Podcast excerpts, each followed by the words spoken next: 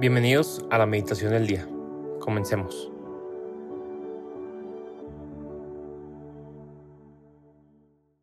En el nombre del Padre y del Hijo y del Espíritu Santo. Amén.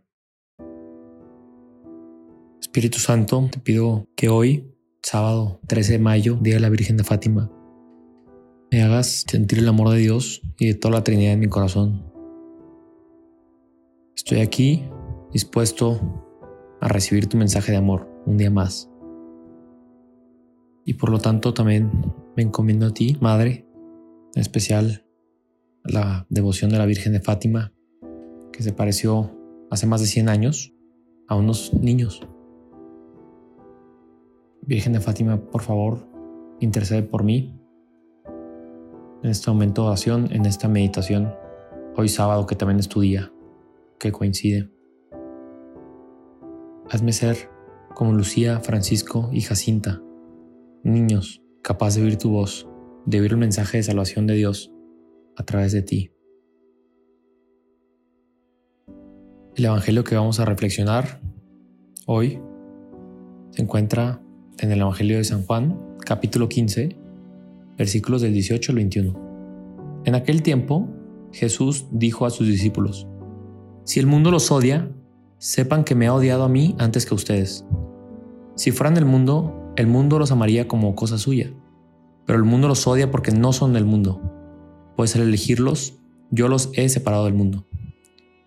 Acuérdense de lo que les dije, el siervo no es superior, a su Señor.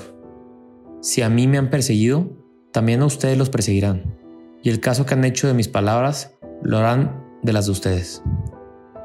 Todo esto se lo van a hacer por mi causa pues no conocen a quien me envió. Palabra del Señor, gloria a ti, Señor Jesús.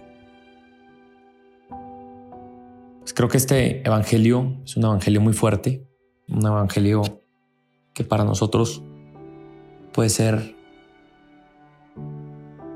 y mal interpretado puede sentirse como desaliento de bueno pues haga lo que haga igual me va a odiar al mundo no y Creo que primero para poder entender o meditar en este misterio, hay que entender a lo que se refiere a Dios con el mundo. Y para esto quiero remitirme unas palabras del Papa Francisco que dio hace tres años, justo a plena pandemia, a pleno confinamiento. Dice Jesús muchas veces y especialmente su despedida con los apóstoles abra el mundo y cita a este evangelio. Y dice, ¿Cuál es el espíritu del mundo? ¿Capaz de corrompernos a nosotros, corromper a la iglesia? Nos hará bien reflexionar sobre cómo es el espíritu del mundo. ¿Qué es? Es una propuesta de vida, la mundanidad. Hay quien piensa que la mundanidad es ir de fiesta, vivir haciendo fiestas. No, no. La mundanidad puede ser esto, pero fundamentalmente no es esto. Es una cultura de lo efímero, de la apariencia, del maquillaje. Una cultura que no conoce la fidelidad, porque cambia según las circunstancias. Lo negocia todo. Esta es la cultura mundana, la cultura de la mundanidad. Y Jesús insiste en defendernos de esto y reza para que el Padre nos defienda de esta cultura de la mundanidad.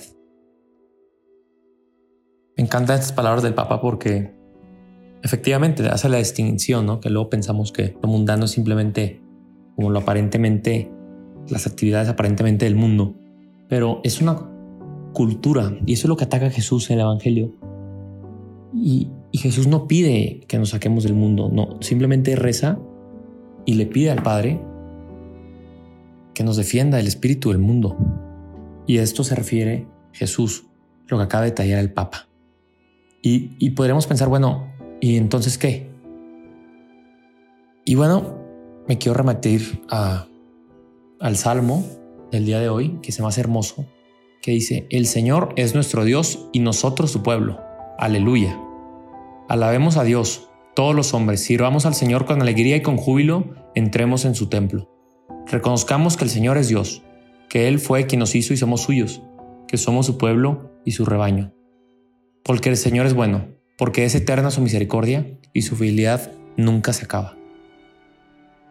Creo que es momento de que en nuestro corazón brote un tremendo agradecimiento al Señor, porque no nos ha hecho vivir, no nos ha llamado a vivir en la cultura mundana, nos ha llamado su pueblo y su rebaño.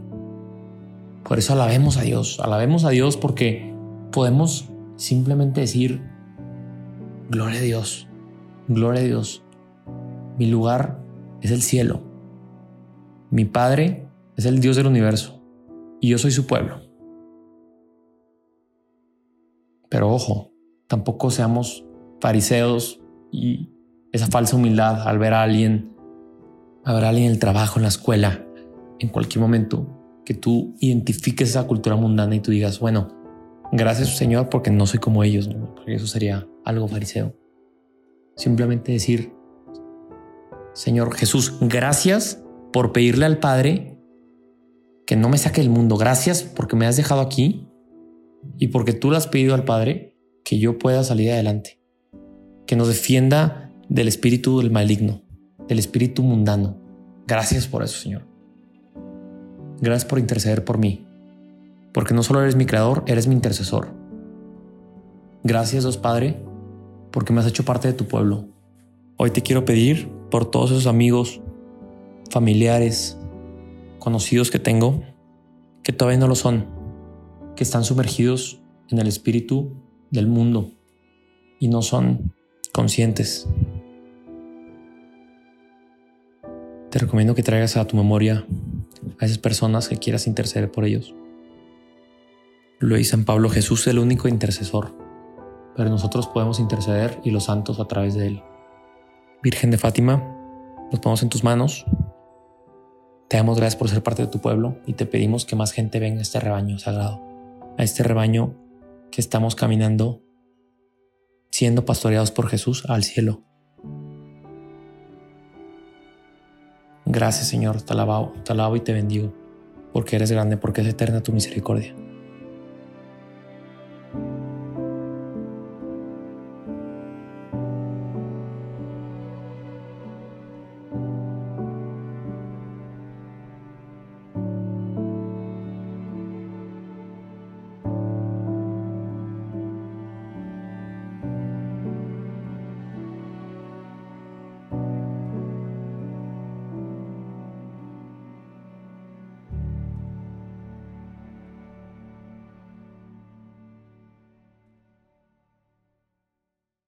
Te damos gracias, Señor, por todos tus beneficios recibidos a ti que vives y reinas por los siglos de los siglos. Amén. Cristo, Rey nuestro, venga tu reino.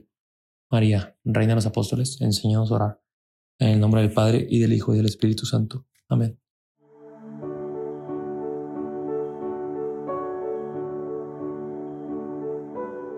Permanece meditando lo que más te haya llegado al corazón. Nos escuchamos mañana.